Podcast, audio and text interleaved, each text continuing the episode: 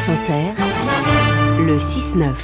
Votre invité ce matin, Alexandra Il est politologue, directeur général délégué d'Ipsos. Bonjour, Brice Teinturier. Bonjour. Une bonne année à vous et un grand merci d'être avec nous ce 1er janvier. Merci, très bonne année. L'année 2023, ça a quand même été une dizaine de 49-3, deux lois controversées sur les retraites et l'immigration, dix jours d'émeutes, des mois d'inflation, des attentats, deux guerres aussi. C'était bel et bien une année difficile, conclue hier soir donc par Emmanuel Macron. Brice Teinturier, vous qui auscultez le pouls des Français, qu'avez-vous pensé de ces vœux? Est-ce qu'ils étaient au diapason de l'opinion? Écoutez, je crois qu'il y avait une idée centrale que voulait développer Emmanuel Macron, qui était de lutter contre l'idée d'impuissance, tout simplement, et d'un quinquennat qui serait en panne, faute de majorité et en dépit de tensions internes au sein de sa propre majorité relative. Tout cela dans le contexte que vous venez de rappeler, contexte extrêmement difficile. Donc on a eu le rappel de tout ce qui a été fait, euh, un peu un catalogue des, des lois votées, la réaffirmation très forte du volontarisme, de la détermination, euh, l'usage répété du mot réarmement, hmm. euh, comme si véritablement on était un tournant, et qui culminait, moi j'ai trouvé, avec cette phrase qu'a prononcée le chef de l'État, 2027 euh, nous verra avoir 10 ans d'avance, là où en 2017 on avait 10 ans de retard. Alors est-ce que ça peut toucher les Français? Vous savez, l'exercice des vœux, il est toujours compliqué parce que soit vous êtes dans la macrovision et les Français décrochent et se disent il ne nous comprend pas, nous nous sommes dans les problèmes du quotidien, Soit vous êtes dans le quotidien, et souvenez-vous, c'était un peu le reproche fait à François Hollande de la boîte à outils. Là, il me semble qu'on était quand même beaucoup dans la macrovision, dans un exercice obligé pour Emmanuel Macron, c'est à lui à rappeler euh, ces éléments et à essayer d'insuffler un peu d'optimisme. Mais quand on sait à quel point, pour nos concitoyens, la question centrale, c'est celle du pouvoir d'achat, c'est quelque chose a été qu'effleuré hier. Oh. On a eu quelques mots sur l'inflation, euh, mais très vite on est parti sur ce que j'appelle moi la, macro-politique ou la macro-vision. La macro-politique, la macro-vision, et donc vous l'avez dit, ce vocabulaire quand même guerrier, ce mot de réarmement, le chef de l'État qui veut un réarmement civique après le réarmement économique, euh, c'est un mot nouveau, non, réarmement, dans son vocabulaire? Alors c'est un mot qu'il a commencé à utiliser déjà euh, à plusieurs reprises, mais là il l'a martelé effectivement, il l'a décliné, le réarmement de la nation, le réarmement de l'État, le réarmement civique, industriel, économique, technologique. Donc je crois que c'est toujours l'idée euh, d'un monde dangereux, euh, d'une France qui aurait été et qui serait encore vulnérable faute de grandes décisions prises, et puis dans cette logique un peu guerrière, eh bien un président qui est capable d'affronter euh, les crises et qui fait ce qu'il faut pour protéger les Français. Il a réaffirmé son triptyque hein, aussi, libérer, protéger, unir, euh, en balayant le reproche d'absence de cap en disant euh, tel est le cap et, c'est le cas depuis sept ans. donc dans cette l'idée qu'il n'aurait pas varié. Voilà, qu'il n'aurait pas varié. Hum. Et dans dans cette idée de protection, vous avez l'usage de ce terme un peu guerrier euh, de réarmement, de protection, etc. Alors, on en a, on, a donc la, réaffirmation de ce cap. En revanche, on n'en a pas appris plus sur euh, l'agenda, hein, Brice Teinturier, ni sur un éventuel remaniement. Euh, Emmanuel Macron a remercié la première ministre et le gouvernement. Dans la foulée, on a appris que le Conseil des ministres était reporté. On ne sait pas pourquoi. Vous dites quoi ce matin? Tout est ouvert ou alors tout est flou? Je dis d'abord que le chef de l'État gagne du temps. Euh, qu'il protège l'agenda, qu'il essaye de montrer qu'il a euh, du comment, puisqu'il a renvoyé cette question du comment je vais parvenir à ces objectifs effectivement à plus tard, et à cette initiative politique, mais qu'on tourne toujours, et depuis maintenant euh, plus d'un an, autour des mêmes difficultés. Comment est-ce que véritablement il va se donner les moyens d'exécuter ce qu'il nous dit qu'il va réaliser en 2024 Donc oui, il y a de manière assez imprécise, comme un teasing, l'idée qu'il va reparler euh, à la nation, euh, remaniement ou pas, on ne sait pas et dans quelle ampleur. Il y a eu des mots, vous l'avez souligné, plutôt élogieux pour la Première ministre, mais ça ne suffit pas à garantir malgré tout sa survie politique.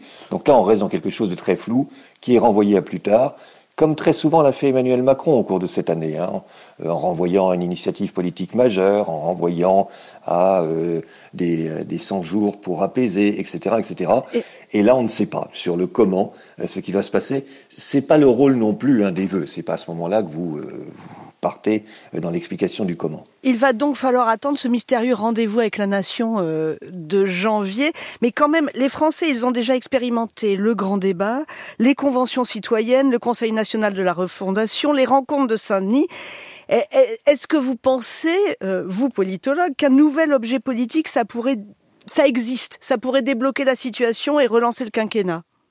Non, je ne crois pas. Et vous avez raison de souligner qu'il y a eu déjà beaucoup de tentatives de la part du chef de l'État. Alors on peut les considérer soit comme des gadgets de communication, soit comme des tentatives de d'atténuer l'importance de la crise démocratique, a fortiori quand vous avez une majorité relative. Mais on voit mal en quoi une énième, un énième objet politique euh, changerait profondément la donne. Mm. Alors s'il y a un remaniement d'ampleur avec un changement de Premier ministre, c'est une chose. Généralement, ça ne change pas euh, justement les perceptions dans l'opinion publique française, sauf si vous avez un changement de ligne. Et là, on n'a aucune annonce, bien au contraire, d'un changement de ligne. On a la réaffirmation du triptyque euh, censé être le triptyque initial et qui donne le cap, et euh, on n'a pas d'éléments concrets pour savoir ce qui pourrait se passer.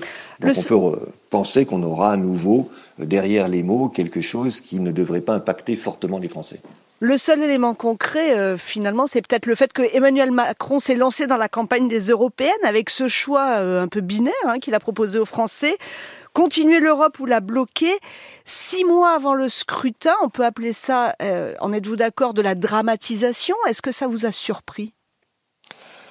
Moi, je ne m'attendais pas à ce qu'effectivement, euh, au cours des vœux, qu'il y ait déjà un, engagement aussi clair sur euh, la confrontation européenne et la confrontation avec le Rassemblement national. Il a, et vous l'avez très bien rappelé euh, tout à l'heure, il a effectivement, dès maintenant, commencé à structurer ce que devaient être ces élections européennes à ses yeux, un combat entre les pro-européens et les anti-européens, entre ceux qui l'incarnent et le Rassemblement national. Il m'a semblé que c'était un peu décalé par rapport à l'ensemble des vœux. Tout à coup, on avait véritablement la période électorale et euh, un premier acte de campagne électorale. Ça a été assez court, mais il a cranté les choses et on voit bien que dès le mois de janvier, on va être dans cette séquence tout entière tournée vers euh, le 9 juin, date des élections européennes.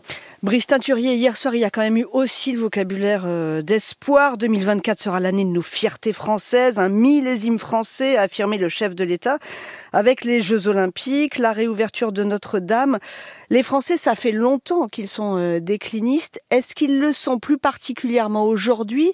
Et est-ce qu'on sait si une succession d'événements, même à portée internationale, ça fait un projet collectif suffisant pour, euh, pour amener le bonheur alors les Français sont profondément déclinistes, ils le sont à plus de 80%. Ce déclinisme avait régressé en 2017 avec l'élection d'Emmanuel Macron, qui avait suscité véritablement euh, de, de l'espoir. Et puis on a vu remonter progressivement cette idée que notre pays serait en déclin, voire en déclin irréversible. Donc ça, c'est le premier point.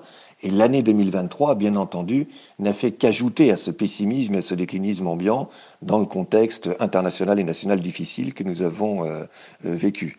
Donc la, difficulté pour le chef de l'État, c'est que certes, il s'appuie sur des événements, des événements extérieurs, le débarquement, les JO, la cathédrale, la reconstruction donc de, de Notre-Dame pour le 8 décembre, que tout cela peut créer une petite atmosphère, mais que fondamentalement, et je reviens vraiment là-dessus, le problème des Français, le problème aigu des Français aujourd'hui, c'est le pouvoir d'achat. C'est la question du pouvoir d'achat, c'est la question de, euh, de, la quotidienneté, de la difficulté à boucler les fins de mois, d'une inflation qui a été et qui reste encore importante, extrêmement importante à leurs mmh. yeux, et le sentiment que le gouvernement agit au jour le jour et n'est pas sur ce problème central.